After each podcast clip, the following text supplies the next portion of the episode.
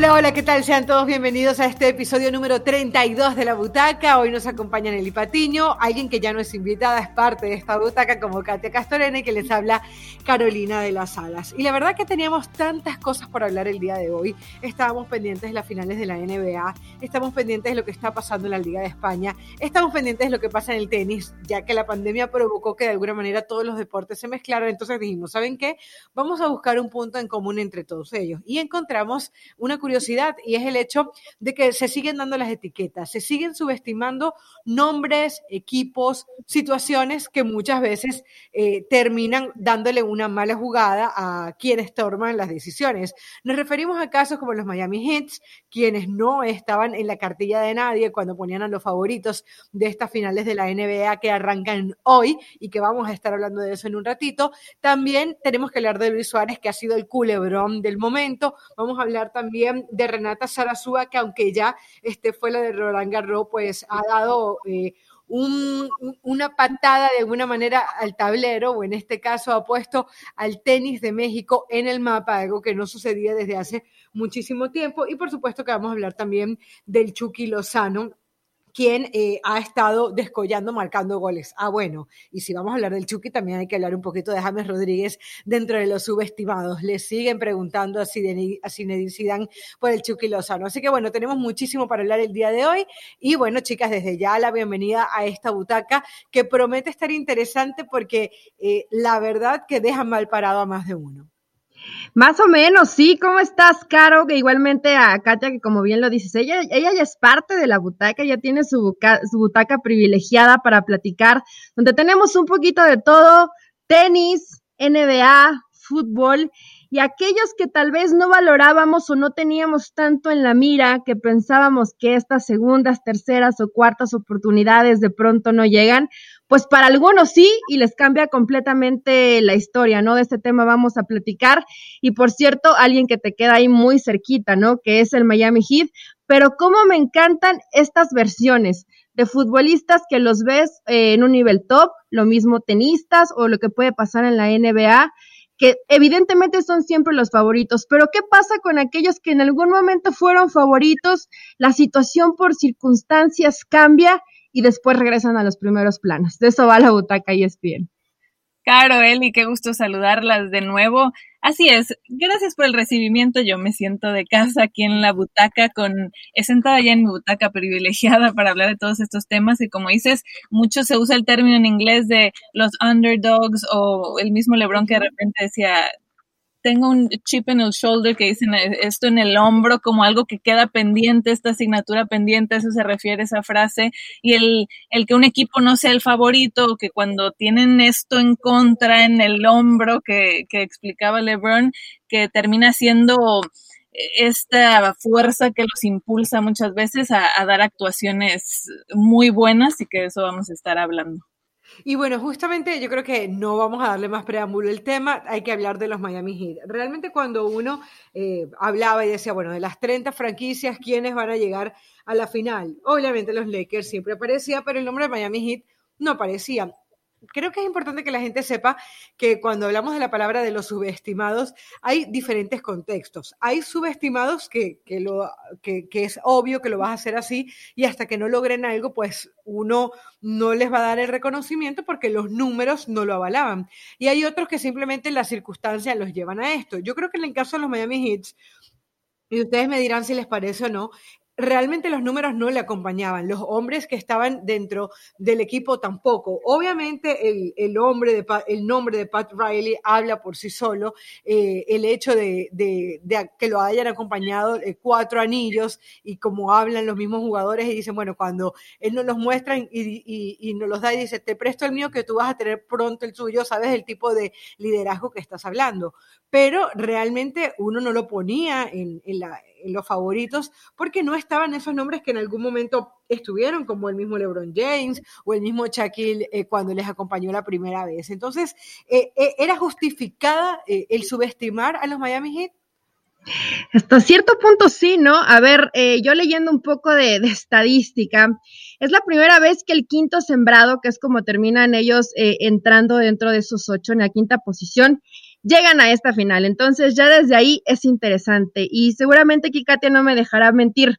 ¿Cómo puedes cambiar, Katia, tanto de una temporada a otra? Apenas tienen eh, dos años trabajando juntos, pero la temporada pasada el Miami Heat ni siquiera calificó a los playoffs. Es por eso que me parece que no era de los favoritos y fue dejando en el camino a los Pacers, a Milwaukee, a Boston. Entonces, esto te habla de que contra toda quiniela y aún los expertos opinando, pues por eso el Miami Heat está donde está, ¿no? Es lo bonito del deporte, que como dices, más allá de que uno se basa en las estadísticas, en las actuaciones de la temporada regular, siempre hay estas historias que no dejan de sorprendernos y que lo hace siempre tan emocionante y por algo nos apasiona. Y el Miami Heat, que es parte de estas reestructuraciones por las que atraviesan todos los equipos y que son normales y entre ellos fue importante la incorporación precisamente de Jimmy Butler eh, el año pasado y, encontrar los jugadores idóneos para crear una buena sinergia en el grupo y que este juego en conjunto, porque al final así es el, deporte, hace que se catapulte algún equipo a, llegar en este caso a las finales. Lo vimos una historia parecida que gustó mucho en la conferencia oeste, la de los Denver Nuggets, que dejaron también contra todo pronóstico en el camino a otros equipos, entre ellos a los LA Clippers, e, en, fin, ¿no? Y, y voltear a ver entonces lo que hizo Miami, que es una franquicia que ha tenido éxito, bien decías, con Pat Riley como presidente, después también de lo que fue la historia del mismo LeBron James cuando estuvo con, con Miami, que la última vez que habían estado en unas finales fue en 2014, precisamente todavía con, con LeBron James, y que ahora regresan dejando en el camino a otros favoritos, empezando por Milwaukee, creo que a eso a todos nos sorprendió porque se, se, esperaba que la final, basado en lo que habían hecho en la temporada regular, fuera Lakers contra Milwaukee, el mejor del oeste contra el mejor del este, el tema de que tienen al MVP en, en Giannis Antetokounmpo y después, más allá de que Giannis se, se, lesiona, sorprende lo que hacen dejando a Milwaukee en el camino. Después también con Boston, que en papel era un equipo más fuerte y que también lo, los dejan ya en, en la final, en las final de, de conferencia y, y llegando entonces Miami a enfrentarse los Lakers. Final inédita, por cierto, y qué mejor que en un contexto que ha sido inédito, ¿no? En la burbuja, en Orlando, en medio de la pandemia, buscando que no se suspendiera la temporada y ahora tener este enfrentamiento. Ahora yo digo, en el caso de los subestimados, y lo vamos a ir viendo a lo largo de esta butaca el día de hoy, para que tú pases de ser un no favorito, que es básicamente a llegar a este punto mentalmente, tienes que tener una fortaleza maravillosa, porque, a ver, cuando eres un ganador, lo que te puede hacer es o que te confíes o simplemente estás tan, tan bien, te sientes tan bien dentro de, ese marco de favoritos que eso te hace un grande, el caso de los Lakers, ¿no? Pero fíjense que yo estaba escuchando, y, voy a este comentario porque estaba escuchando a Tyler Hero, que realmente eh, ha, ha, ¿cómo es que se llama?, sorprendido con los números que, ha venido marcando, 37 puntos en aquel último juego con 17 puntos en el último cuarto, algo que solamente había logrado Magic Johnson a los 20 años, o sea, estamos hablando de nombres eh, de la liga, de la liga mayor, y él decía antes de que comenzara el torneo. Voy a sorprender a la gente, ¿no? Y en algún momento se escucharon esas palabras como soberbias, como de repente, este, fuera de tono y lo termina comprobando. Definitivamente, chicas, yo creo que esto es necesario. O sea, tiene que haber gente, o el mismo Pat Riley, lo que les decía anteriormente del ejemplo con los anillos. O sea, para que tú pases de ser el no favorito a llegar a este punto, no se da como producto de la casualidad. Tiene que haber gente, en este caso, dentro del equipo, que tenga una confianza máxima en ellos mismos como para saber de que, de que lo van a lograr eh, contra viento y marea y contra lo que todo el mundo piensa es fuerte. Digo, ¿sabes qué? Tienen un punto clave, el técnico, ¿no? El coach Eric Spostra, que realmente ha hecho un trabajo extraordinario, que este ya había sido eh, campeón con Miami Heat, pero en ese equipo extraordinario de, LeBron James, ¿no? Y hoy empieza a escribir esta historia. Pero a mí me gusta mucho el tema de Miami porque hasta cierto punto se llenó de jugadores con calidad pero relegados hasta cierta forma, ¿no? Y hablabas de Jimmy Butler, el caso que señalaba Katia, que en Chicago y en Filadelfia de pronto lo veían como que no tenía la jerarquía o la personalidad para estar en un equipo eh, realmente importante y me parece que hoy con el Miami lo está demostrando. La historia de Duncan Robinson, que nunca estuvo en un draft y de pronto se le comienza a dar todo como uno de los mejores tiradores. A mí realmente ese tipo de situaciones que se den en un grupo me hacen creer que puede suceder algo extraordinario. Claro, enfrente tienen a los Lakers, ¿no? Pero ya haber llegado hasta aquí es muy meritorio, Katia.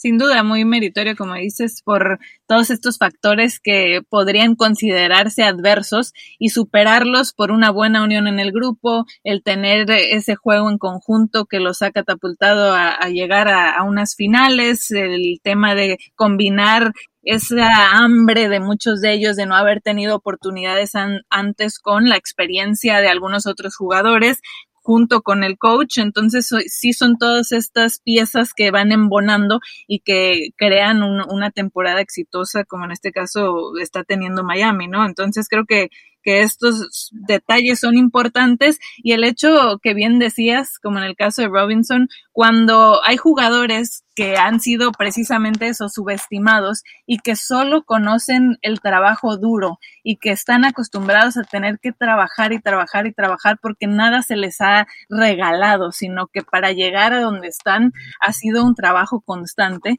Es allí donde estas grandes historias te pueden regalar grandes resultados en base a este trabajo en equipo. De hecho, Bam Adebayo, el, el pivot que en el sexto partido sentenció ante los Celtics, dijo literalmente estas palabras, dijo, hemos sido subestimados toda nuestra vida, pero la final es cara o cruz, no nos echamos para atrás ante nadie y eso es lo que nos gusta de este equipo. Así que de repente pues tenemos una historia de Cenicienta, entre comillas lo de Cenicienta, en esta final de la NBA. Antes de pasar al tema del Chucky Lozano, ustedes, entre ustedes dos, ¿se van a ir con los Lakers o con Miami Heat? ¿Quién gana? yo, creo, que puede ser un partido muy peleado, pero he estado viendo todo este tema de playoffs y creo que la experiencia y los momentos clave, como de pronto, inclusive hasta en dos minutos, terminan cambiando completamente lo que se presenta. Creo que por eso Lakers se lo lleva de la mano de Davis, de LeBron James y de ese gran equipo. Yo también me voy a quedar con Los Ángeles Lakers, no nada más porque me toca cubrirlo, sino que también muchos factores, más allá de que, claro, la pesa la historia de la franquicia, pero recordar que son 10 años después que regresan a, unas finales después del último campeonato en 2010, el factor Kobe Bryant y, lo que ha sido ese golpe para la familia de la NBA, perder a, la figura de Kobe, eh, cómo se han encontrado Anthony Davis y LeBron, y muchos de los jugadores que, ojo ahí, hablamos de estos subestimados con Miami, que también Lakers ha tenido algunos subestimados que se han crecido como Alex Caruso. Entonces, también veo otros factores que creo que en talento y en unión de grupo veo mejor a, Lakers para poderse coronar. Yo también me voy con los Lakers, así que a ver si sigue, sigue Miami subestimado y nos termina también dando la cachetada y se termina quedando con el anillo. Pero bueno, eh, es importante aparte porque lo que tú decías, Katia, son 10 años después. Lo que pasa es que uno, eh, digamos, en el inconsciente del, público en general, los Lakers siempre están ahí, pero ya es muchísimo tiempo y sin duda el factor COVID eh, es importante desde lo anímico y desde lo emotivo. Yo estoy segura de que también si ellos se quedan con ese anillo, la gente también va a estar contenta en nombre de Kobe lo que e, e, ese campeonato o no. Pero bueno, vamos a seguir avanzando porque los subestimados en el deporte son muchos y uno de ellos ha sido el Chucky Lozano. Ya habíamos hablado que en lo anterior lo de los hits de alguna manera estaba eh, justificado. Eh, quintos en su conferencia, nombres que no son rimbombantes, y lo de Chucky Lozano, un jugador que llegó por 40 millones de euros a la Liga Italiana, al Napoli, eh,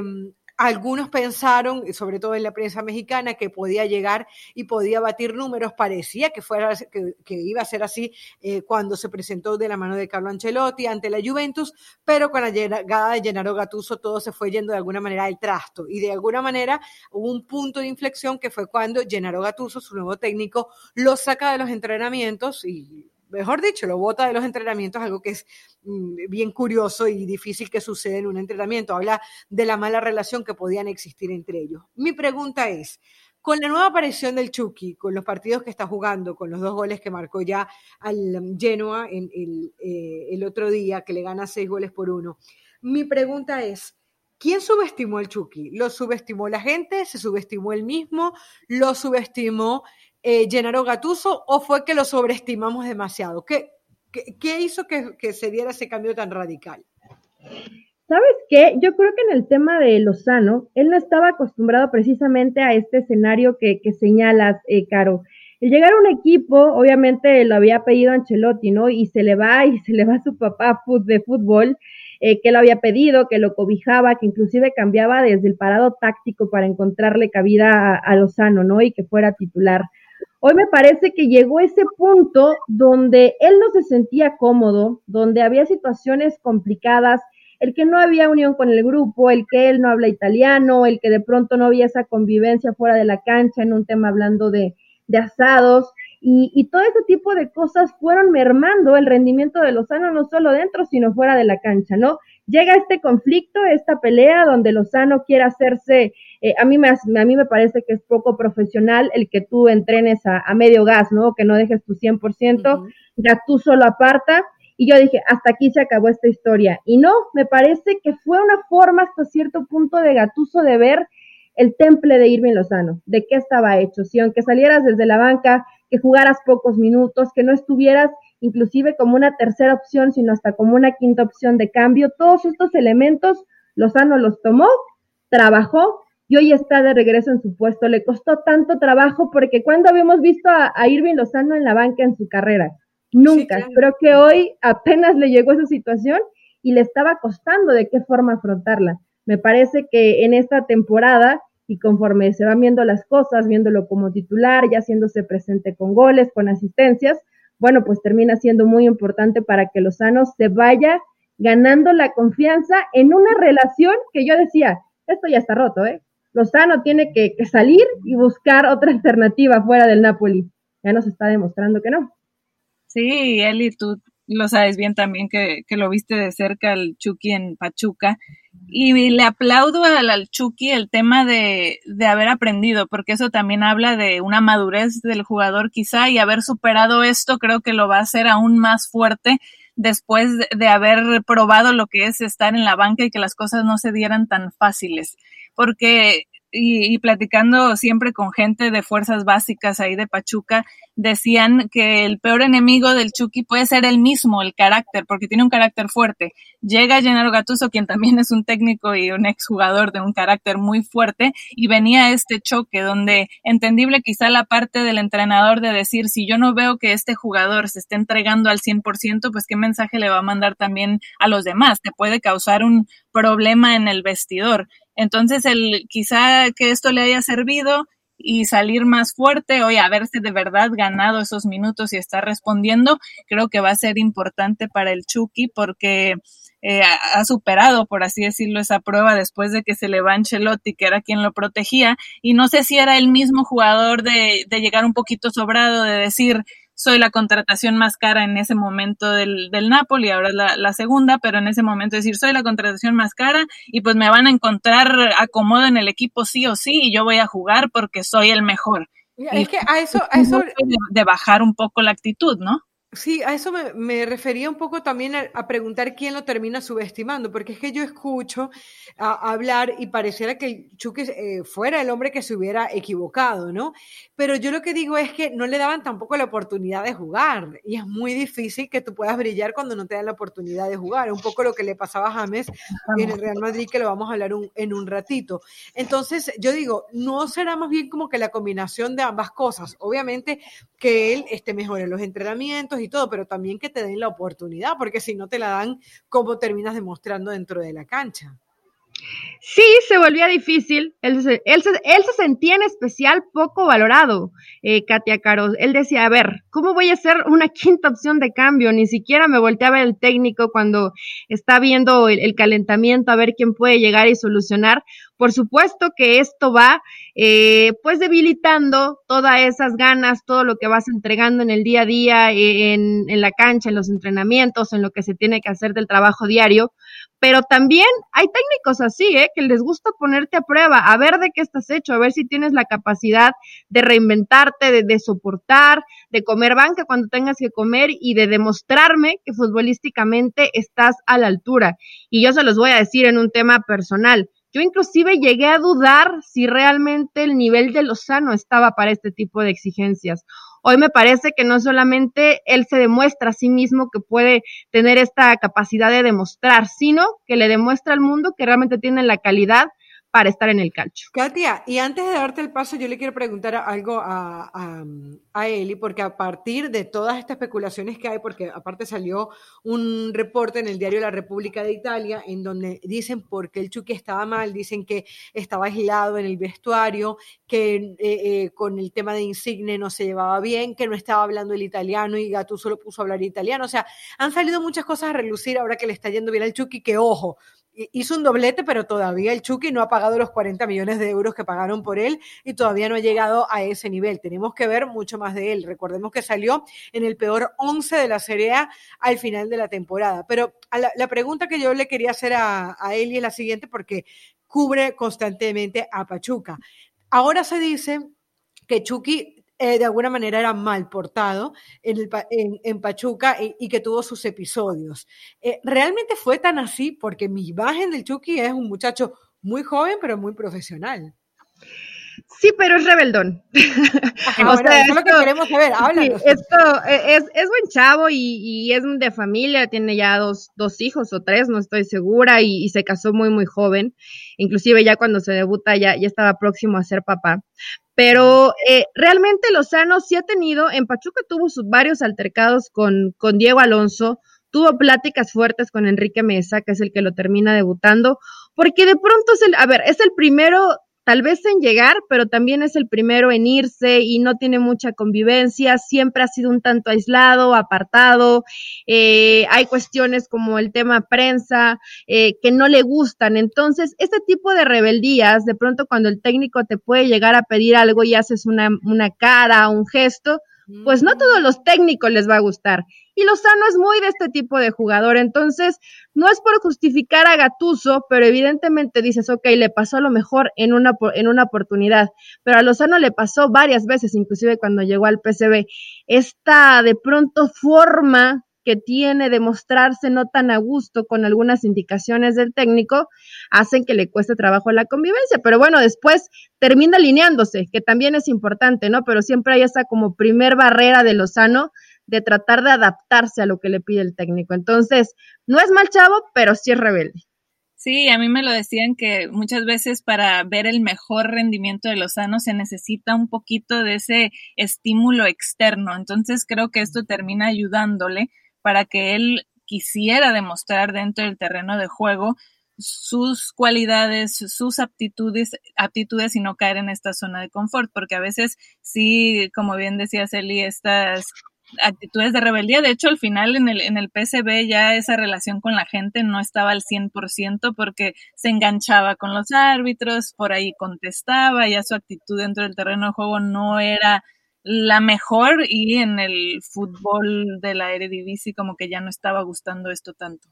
Ah, bueno, malcriadito el nene entonces, y le, pusieron los pies en la tierra de alguna manera al Chucky Lozano. Yo sí quería tener ese detalle por parte de ustedes porque, claro, una cosa es lo que uno ve, o, o yo lo llegué a ver en el tri varias veces, pero no sabía realmente a fondo, a fondo si su personalidad daba para un poco de rebeldía como, como lo estaban hablando y realmente fue así. Así que ya lo saben, aquí en la butaca ya les dijimos cuáles son las razones verdaderas por las que el Chucky había sido subestimado y de repente ya no lo es tanto, que obviamente me uno lo de ustedes, el reconocimiento porque supera eso y ya pasa a otro nivel como lo está haciendo en este momento, ojalá que se mantenga así. Sigamos, sigamos con fútbol, sigamos con Lucho Suárez, ¿no? El culebrón del año prácticamente, eh, realmente yo de verdad que el, mismo momento, independientemente de lo que vamos a hablar en este momento, que ya hizo en su primer partido con el Atlético, en el mismo momento en el que el Barcelona le manda la carta eh, al mundo prácticamente, diciéndole que Coman no va a contar con el pistolero, eh, yo sentí en ese mismo momento que lo estaban subestimando. Y creo que además eso también eh, lo, lo, sintió nada menos y nada más que Leo Messi cuando termina renunciando. Se dio cuenta de la manera como estaban tratando a su amigo, a su compañero, a un futbolista que le dio tanto al equipo y lo termina, este, y, por eso, bueno, termina renunciando y ya la, historia que conocemos. Em, ¿Ustedes creen que el Barcelona se equivocó con la decisión que toman con Lucho Suárez o les parece que ya tenía la edad suficiente eh, como para salir del jugador y que realmente no daba más dentro del Barcelona? No, es que lo que le terminan haciendo a Suárez, a mí me parece una falta de respeto total a la trayectoria, a los campeonatos, a los goles, el tercer mejor goleador de tu historia, de tu club, y terminando sacándolo con una llamada vía Kuman, un entrenador que acababa de llegar y que le decía, tú no entras en planes, por supuesto que lo tenemos que poner del lado de la directiva, ¿no? ¿Qué quería la directiva? ¿Qué quería Bartomeu? Más o menos bajar el tema nómina y esto lo podemos llegar a entender. Pero Luis Suárez, con 33 años, yo sé que el tema lesión en la última temporada lo apartó un buen rato de, de, las canchas, pero no es un jugador que te sobre. No tienes otro nueve como Luis Suárez en el Barcelona. Y de pronto las formas de, ah, bueno, pues vamos a cortar algunos jugadores. Luis, tú no entras en planes y te vas. A mí me faltó me pareció una falta de respeto total para la trayectoria y para lo que te termina dando, porque pueden decir, ok, tiene 33 años, pero en mi punto de vista, creo que todavía uno, dos años te puede dar un gran nivel, ¿no? Y ya lo demostró con sus primeros minutos en el Atlético de Madrid, pero qué forma tan lamentable de despedir a uno de los mejores delanteros de tu historia, ¿eh? No estamos hablando de cualquier futbolista. Sí, bueno, ¿cuántas más le vamos a apuntar a la directiva del Barcelona? No es la primera vez en su historia, pero bueno, entendiendo que llega un nuevo técnico, que es una reestructuración, la situación económica, ok, pero sí las formas no fueron las idóneas y yo también me quedo con la duda de tan así ya ibas a dejar ir y prescindir de tu nueve que tiene una experiencia, una trayectoria y una calidad como la de Luis Suárez, el, el tema de que, bueno, si lo ponemos top 5 en la élite del fútbol europeo en cuanto a su posición y, no tan fácil vas a encontrar así un, un, sustituto, ¿no? Ya después viene el tema de qué tanto a lo mejor internamente, las relaciones, algunas quejas que decíamos directiva, otros compañeros, te genera más otro problema interno, pero bueno, si algo, y lo que decía en un inicio de ese chip on your shoulder, si algo ha demostrado Suárez, porque él se crece y se luce más ante estas adversidades, no sé si utilizar la palabra venganza, pero cuando tiene estas situaciones en contra, el querer demostrar lo contrario, creo que eso va, a beneficiar al, atleta y el tener a, Suárez en sus filas, porque lo que decíamos, como cualquier jugador, se siente arropado ahora por el Cholo Simeone, por estar en un nuevo equipo que lo quiere y que quiere y confía en, su talento y pues además sumado a que va a querer demostrar contra el Barcelona, creo que eso va a ser, va a ser bueno para los colchoneros. Sí, la verdad que nos han explicado mil cosas, que los números no daban, que el Barcelona necesitaba bajar su nómina, que tenía una relación eh, Suárez con Leo Messi, que le hacía daño el vestuario, pero la verdad es que con el mensaje de Messi, después de que Suárez se va, salieron todos a, hablar mal de, de Bartomeu y su directiva, que ya bastante manchada está. Y yo lo que digo es que el Barcelona no tiene nueve. Hoy se está hablando de un Lautaro que pudiese, eh, que pudiese llegar, un Memphis Depay que pudiera hacer las labores pero realmente cuántos equipos no quisieran tener a Lucho Suárez, aunque sea con una rodilla que de repente no le funcione del todo bien. Estamos hablando de Lucho Suárez y, para la muestra un botón que en el debut que hace ingresa al minuto 71, es verdad, en ese momento el partido mm, se encontraba eh, tres goles por cero, pero apenas entró al minuto 72, le da la asistencia a Llorente. Eh, después de eso, marca un gol al 85, que asiste, la asistencia de Llorente se devuelve el, favor. Y al minuto 93 marca el 6 a 1 definitivo. Entonces, eh, de verdad, yo creo que el Barcelona se apresuró eh, dejando ir a Luis Suárez porque además, entre otras cosas, le tiene que pagar parte de su sueldo. Es decir, los goles que está marcando Luis Suárez en el Atlético Madrid, en parte se los está pagando también el Barcelona. Así que me parece un desafío. a meter muchos el Barcelona.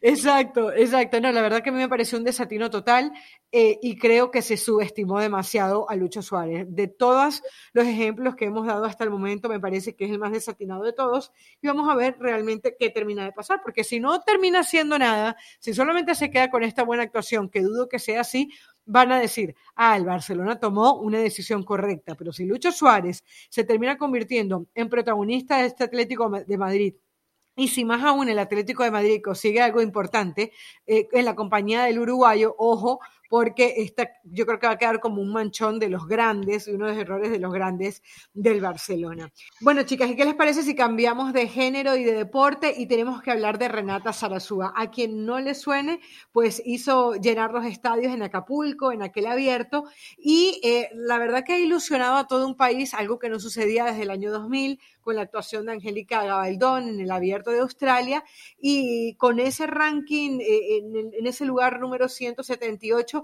ha seguido sorprendiendo, pasando de aquella eh, primera ronda donde gana 6-1, 6-2, más allá que era con otra chica de su misma edad, eh, también debutante en el, en el Roland Garros, pero lo cierto es que nos hace hacernos la siguiente pregunta y es si es que el tenis femenino en México realmente está siendo subestimado.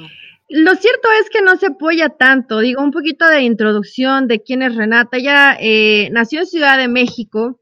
Su tío abuelo era tenista, Vicente Zarazúa, entonces pues ya le gusta este deporte y ya lo trae en la sangre, ¿no? Comenzó 13, 14 años ya en nivel juvenil a competir y en 2015 decide hacerse profesional. Ya en el 2018, en el abierto de Acapulco, venció a Cristina Pliskova y es bueno cuando todos los reflectores comienzan a, a, seguirla, ¿no? Pero hay que decirlo así y seguramente Katia, que estuvo acá viviendo un buen rato, no me dejará mentir. Realmente el apoyo al tenis en México, para empezar, es un deporte que económicamente tiene cierta exigencia, ¿no? Y sabemos la, la situación económica del país punto número uno. Y punto número dos, no es un deporte al que se le dé tantos reflectores, que se le dé tanto apoyo. Pocas veces los, los gobiernos, yo de pronto estoy un poco empapada de, de las competencias nacionales, eh, estatales, y definitivamente no es un deporte que se esté apoyando. Yo creo que por eso el tema de Renata, todos decíamos, a ver, una mexicana, Roland Garros, pasa el primer partido, ¿qué está pasando? No digo, lamentablemente ya se quedó en el camino justo en su cumpleaños, hoy es su cumpleaños, cumple 23 años. qué pena, qué pena, la verdad, pero me da gusto que, que hay talento en México y que se voltee a ver y sobre todo en un deporte que efectivamente no es muy visto acá. Sí, un sabor un poco amargo en el día de su cumpleaños 23, hoy que queda eliminada. Digo, eh, siguiendo con el tema de subestimados, bueno, en, este, en esta situación se entiende cuando estamos hablando que Renata es la 178 del ranking y que hoy pierde contra la tercera cabeza de serie en la ucraniana eh, Elina Svitolina, pero en general sí por la historia y como bien mencionas, la cuarta mexicana en entrar en el cuadro final de un Grand Slam que antes solo habían hecho Angélica Gabaldón, Elena Subirats y Patricia Montano. Entonces, el reconocimiento, claro, está por llegar a esta instancia, voltear los reflectores de nuevo hacia el tenis, porque como bien dice Celi, el apoyo es complicado, la situación económica de, de los viajes, de entrar en los torneos, de poder tener la atención que requiere eh, el deporte blanco. Entonces sí es complicado en, en, México tener ese apoyo y por allí que veamos estos casos aislados. Ha crecido un poquito más ya con el, el abierto de Acapulco, el de los Cabos, para generar más espacios donde los jugadores se puedan desarrollar, ¿no? Porque en estos abiertos hacen el énfasis en tener la, la, sección para que las academias y los juveniles vayan probándose y tengan el acercamiento a las más grandes estrellas de tenis, pero sin duda no, no es nada fácil. Ella decía, eh, cuando en parte de sus declaraciones decía, me pone contenta motivar a la gente. Sé que es un país que siempre ha sido de mucho fútbol, obviamente de México hablando, y ahora espero que sea un poco más de tenis. Así que bueno, habrá que ver.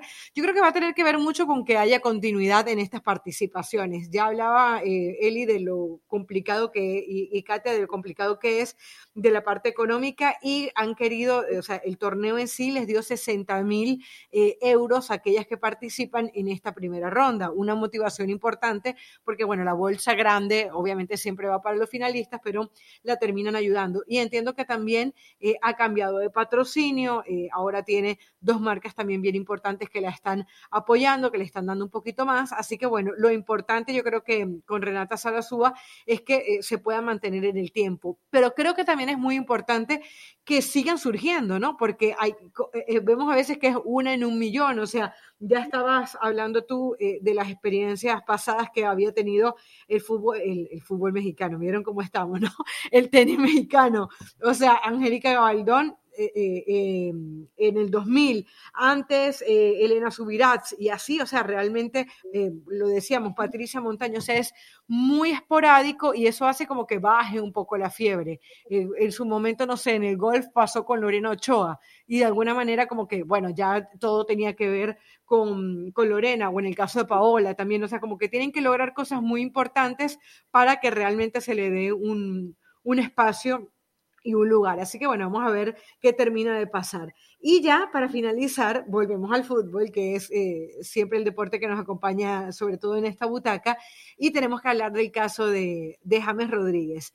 Yo no sé si ustedes esperaban que el, el descolle de James Rodríguez se diera tan rápido, o sea, fue llegar y encenderse eh, de inmediato, lo que me hace a mí reafirmar eh, mi teoría de que Zinedine Zidane lo estaba subestimando más de la cuenta. ¿Coinciden? Yo creo que definitivamente a Zinedine Zidane no le gustaba el estilo de, juego y es que ya de pronto tener a un 10 en un equipo se vuelve tan complicado y tratar de meterlo y todos tenemos ese recuerdo de James del, Mundial de Brasil y, y sabemos todo lo que es capaz de hacer y de pronto lo veías tan desperdiciado ya en momentos ni, ni convocado, ¿no? Porque bueno, al final él sabía que iba a terminar saliendo del Madrid pero es complicadísimo cuando definitivamente el entrenador no te da la oportunidad, porque hay que decirlo así, Caro, tal vez en otras temporadas fue distinto, pero en esta última temporada, más allá de que al inicio le da un par de partidos, no le dio la oportunidad a James de realmente ganarse un puesto, porque decían, la relación es buena, ya se ya platicaron, ya hubo esta charla importante donde nuevamente va a tener este espacio James de mostrarse, y lo cierto es que no, que nunca fue alternativa para Zidane. Si hasta cierto punto yo sí lo pondría como un jugador que fue poco valorado por el técnico, pero también hay que ver, eh, es muy temprano aún en la Premier, ¿no? ¿Cuánto termina rindiendo James? Sabemos que la relación o este combo mágico Ancelotti-James por lo general termina resultando, pero en el Real Madrid, y repito, la última temporada sí fue poco valorado. Creo que pongo a James encabezando esta lista de subestimados y como bien dices Eli, bueno, ya pasa a ser Ancelotti esta figura paterna en el fútbol. ¿Cómo lo extrañó Chucky en Italia cuando se le fue Ancelotti y James ni se diga? Porque después de esa gran actuación del Mundial en 2014, Ancelotti lo lleva a Real Madrid y él responde así como está respondiendo de arranque ahorita con el Everton, el tema de 13 goles en 29 partidos, recién llegado al Madrid, todo era felicidad y después ya esto se va deteriorando cuando no es la primera opción de Zinedine Zidane. Esta última temporada, bueno, estuvo más en la banca que en la cancha y para cualquier jugador esto se vuelve pesado. Lo que decíamos, el no tener la confianza, saber que no eres la primera opción ni siquiera cuando voltean a ver qué cambios van a venir en el partido. Entonces, pues esto afecta en el, en el autoestima y esa confianza de, de, todo jugador. Y ahora, bueno, se reencontró con Ancelotti cuando se fue cedido en el Bayern. Entonces, si revisamos los números, cuando ha estado esta relación James-Ancelotti, ya sea en el Real Madrid y en el Bayern Múnich, primero cuando en estos dos equipos, estando con Ancelotti, se le dio la oportunidad en 32 partidos, colaboró y estuvo involucrado en 28 goles, 14 goles y 14 asistencias. Ahora de arranque Eh, James, siendo ese motor también en el medio campo del Everton, ha contribuido a este paso perfecto con el que han arrancado en la Premier. Ha generado 10 oportunidades de gol para ellos en estos tres partidos, un gol, una asistencia, en fin. Entonces creo que los números avalan que esta relación Ancelotti-James, sobre todo por sentirse arropado, querido y tener la confianza de su técnico, dan resultados. Habrá que ver cómo se sigue desarrollando esto en el resto de la temporada. Claro, pero yo digo, eh, y, me parece que vienen muy bien estos números porque de alguna manera cristalizan lo que uno ve en el juego. Uno ve al Everton y ve una claridad en el juego que se la da el mismo James Rodríguez. Y a partir de ahí yo digo, yo entiendo que tú puedas ser mimado, que, te gusta que te consientan, como es el caso del, Chucky. Hay que ver qué, es lo que hace Ancelotti, Dios mío, para, para que los tenga así y, que cambien tan radicalmente. Pero yo digo, el, el, y y, comparto eso, que, es uno de los más subestimados. Por más que tu, técnico te quiera, cuando tú haces un cambio tan radical de un equipo a otro, es que definitivamente te estaban subestimando. Porque, a ver, por mucho que a mí me consienta Ancelotti, nunca voy a jugar como James Rodríguez, ¿no? Entonces, mi pregunta es, eh, eh, ¿realmente era tan malo el James Rodríguez que estaba en, en el Real Madrid? O definitivamente eh, eh, no lo quería y creo que va la respuesta por ahí por lo que tú comentas, Eli, ¿no? Eh, Zinedine no lo quería y además de que no lo quería, y aquí ustedes me dirán si sí o si no, supuestamente le pedía eh, sacrificio, un sacrificio desde lo defensivo, ¿no? Y entonces ahí uno dice, bueno, hay que pedirle al jugador eso porque hoy se dice, el jugador hoy tiene que defender, hoy el jugador tiene que tener el sacrificio para poder eh, estar atrás. Ok, tú puedes correr por el equipo, pero si tú no sabes defender y tu gran mérito es ser creativo, se le deben cortar las alas a ese jugador, ¿qué se termina haciendo? Es la gran pues también hay que saber potenciar las cualidades individuales de tus jugadores, entendiendo que hoy se requiere en el fútbol un sacrificio, pero hasta qué punto donde te corte, como bien dices, las alas de poder crear en tu mejor zona y desarrollarte a tu mejor, mostrando tus mejores habilidades. Sí, a ver, eh, yo creo que en el fútbol de Zidane nunca se adaptó, pero sí, a ver, ¿cuál es ¿Cuál es la, principal función para mí de un director técnico? Potencializar el talento que tengas en tus jugadores, ¿no? Buscarles la mejor versión, que brillen, que destaquen, que demuestren en la cancha. Y si de pronto el futbolista entra con freno de mano, pues se vuelve muy complicado, ¿no? Si su principal cualidad o virtud no es el, el, defender o recuperar balones, bueno, tendrá que hacerlo, ¿eh? porque también hay que sacrificarse para el equipo, pero dame adelante, dame en el último tercio de la cancha lo que yo necesito, lo que yo te pido, y es precisamente donde me puedes llegar a solucionar. También ahí el, el entrenador no que el equipo juegue para un jugador, pero sí sabe perfectamente qué funciones sí y qué funciones no le va a terminar eh, cumpliendo eh, cierto futbolista. Y realmente al fútbol de Zidane pues no le queda, ¿no? Eh, James Rodríguez es dos jugadores que ya quedan pocos, que le mete pausa, que tiene una gran lectura de juego, que tiene una muy buena pegada, y a James de pronto esto no le llama tanto la atención. No me gusta eh, sacrificar a, a Zinedine Zidane, de que fue tan injusto, pero James Rodríguez tiene talento, ¿no? Y es oportunidad para demostrarlo en el Everton, que es un equipo del lugar 7 para abajo dentro de la Premier, entre el 7 y el 10, entonces la exigencia a lo mejor no va a ser tan alta, pero con Ancelotti los hemos visto arrancando bastante bien, puede darnos cosas interesantes, ¿no? Ya no sufras, James, tienes a Ancelotti, a tu papá Ancelotti de la mano para que te lleve nuevamente a los primeros planos. Sí, efectivamente, además también es una buena noticia para la selección Colombia, eso me tiene contenta. Y, y bueno, a ver qué termina de pasar con este Everton, que también, eh, eh, con, como. Sí, además es una Sí, además, Eli, eso también es una muy buena noticia para la selección Colombia porque ha vuelto James Rodríguez a la convocatoria de Queiroz, no había estado desde la última Copa América, eh, no se le habían dado las cosas porque se, se, había estado lesionando, a ver si también las lesiones lo abandonan un poco y puede mostrarnos su mejor versión, aquella que vimos en el año 2014, y a ver también si el Everton tiene mejores resultados. De hecho, estaba viendo por ahí que no había hilado tres partidos consecutivos ganando desde desde los años 90. Así que a ver qué termina de pasar con el equipo de Ancelotti. Así que así están los subestimados en este momento del deporte. Vamos a ver qué termina de pasar con los Miami Heat, si la historia de Renata eh, nos sigue sorprendiendo, si se sigue metiendo en los torneos y si además eh, el tenis femenino y el tenis en general en México toma otro lugar. Vamos a ver también si Luis Suárez marca más goles.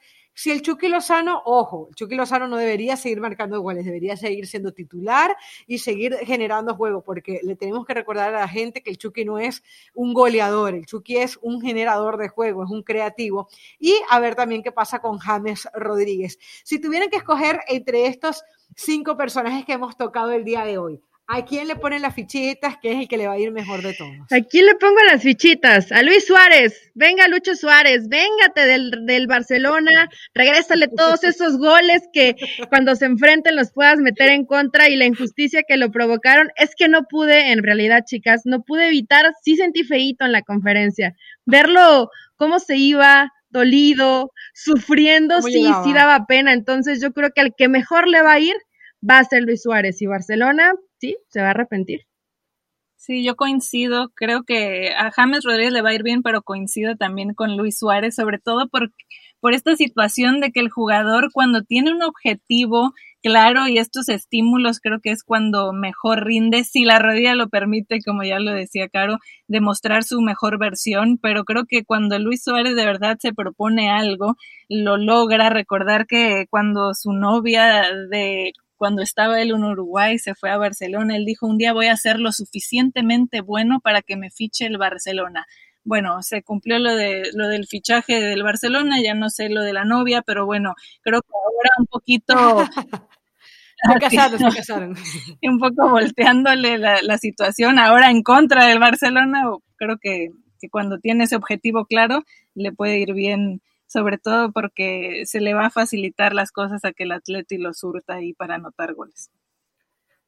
Yo coincido con ustedes que Lucho Suárez le va a ir bien, pero le va a poner mi, fichita, mi fichita a James Rodríguez. Eh, lo he visto jugando muy bien y aparte ya lo metí en el fantasy, ya como me demostró las primeras tres fechas, ya lo compré en el fantasy. Vamos a ver si lo pongo de capitán por ahí algún día para que me haga sumar puntos. Chicas, como siempre, un placer. Estamos pendientes de ver las finales de la NBA. Eh, eh, por, por cierto, los invitamos a que también acompañara a nuestro compañero Sebastián Martínez Christensen, que siempre nos está acompañando aquí en la butaca con sus diferentes opiniones, a ver qué termina de pasar con el equipo de aquí, de nuestra ciudad, de mi ciudad ahora, este, con los Lakers en la ciudad de Katia, y bueno, y a ver qué pasa con el Chucky del Pachuca de, de Eli. Así que en esas estamos. Yo creo que mm, si estuviera aquí Pili con nosotros, entre los subestimados, seguramente hubiese puesto el León, ¿no? Vamos a ver hasta dónde puede llegar el León en la Liga MX, de eso vamos a estar hablando más adelante en otra edición de La Butaca. Hasta la próxima. Chao, chao.